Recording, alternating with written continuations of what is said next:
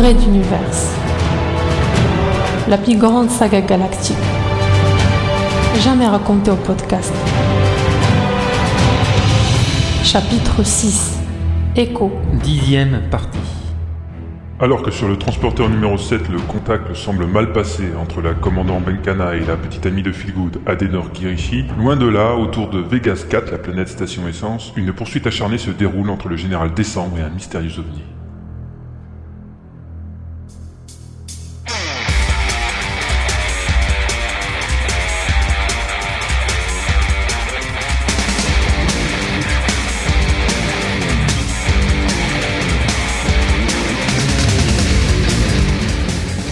La piste était chaude. La trace de ce liquide inconnu flottait en suspension le long des astéroïdes, et Décembre ne voulait pas laisser la moindre chance à son propriétaire. L'OVNI avait subi une avarie suite à son attaque surprise une demi-heure plus tôt, et celui-ci s'était éclipsé en réalisant une incroyable compression transdimensionnelle. Pour un vaisseau spatial de cette taille, c'était inédit, mais il n'avait pas été si loin que cela. Une limitation technologique ou une conséquence de l'avarie? Aucune idée. Mais un animal blessé n'en est que plus dangereux, et il était revenu une fois que les deux chasseurs patrouillaient séparément, s'attaquant aux plus vulnérables d'entre eux et les le réduisant en lambeaux, sans que le général ne soit en mesure de dire comment. Depuis, il laissait une piste derrière lui. Sa blessure saignait et laissait une trace que sa vitesse ne dissimulait pas.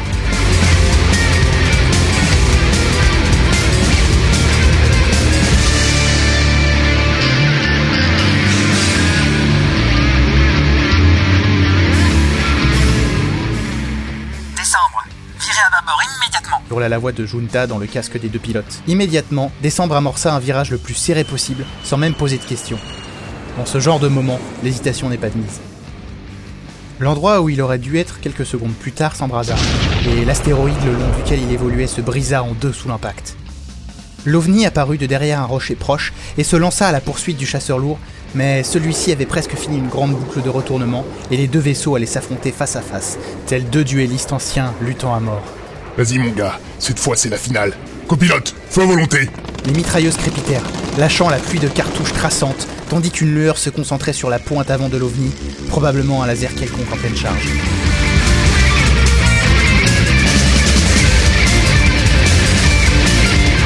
Encore deux ou trois secondes, les deux vaisseaux allaient se croiser. Décembre tentait de diriger le faisceau de tir vers l'engin qui effectuait pirouette sur pirouette. Bon sang, j'y arriverai pas, il est trop mobile. On sentait la lueur du laser à sa densité critique, et les vaisseaux étaient à une seconde de se croiser. Décembre contre l'OVNI. L'un d'eux allait mordre la poussière, peut-être même les deux.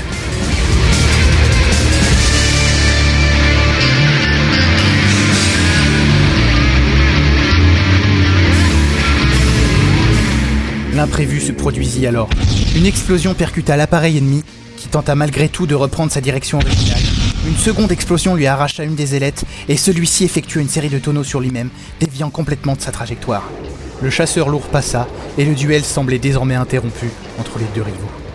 Le croiseur léger Ren Marga, avec le politicien Junta aux commandes, depuis une position surplombant la scène, donnait du canon sur l'OVNI, et celui-ci avait le plus grand mal à s'échapper pour se mettre à l'abri. Semblant impulser alors toute son énergie dans son ultime sursaut, l'OVNI accéléra vers tribord, tentant une manœuvre de retraite vers l'autre côté de la planète. Essaye de s'enfuir Junta, ne le lâchez pas C'est même l'idée, général. Alors pour une fois, faites ce que je vous dis. Et surtout, pitié, n'écoutez pas votre testostérone. Comment comptez-vous l'arrêter, Junta? Ne me dites pas que vous voulez laisser s'enfuir ce salopard L'idée ne serait pas mauvaise, mais je soupçonne que nous avons affaire à plus qu'un individu isolé. On ne doit pas laisser croire que nous pouvons abandonner si facilement. En fait, j'ai demandé de nouveaux containers supplémentaires. Nous allons devoir raffiner encore quelques heures, j'en ai Mais que dites-vous? Où sont donc? Décembre comprit soudain, et il tourna la tête vers l'extrémité de Vegas 4. Les senseurs de son casque recevaient clairement le contact de l'OVNI. En quelques secondes, il allait disparaître de l'autre côté de l'astre. Là, ça y était. Les capteurs ne le recevaient plus.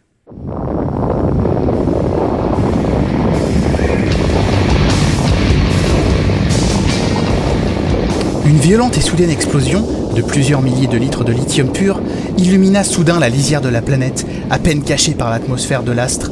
La boule de feu grossit encore et encore, entraînant une partie de l'anneau le plus proche, ainsi qu'un volume conséquent de la troposphère de l'astre. Vous avez... Oui, général, on ne fait pas d'omelette sans casser des œufs.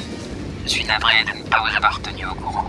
Décembre restait muet, grommelant dans sa moustache.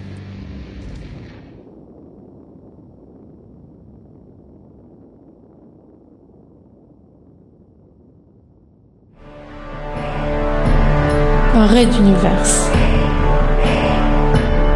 À suivre.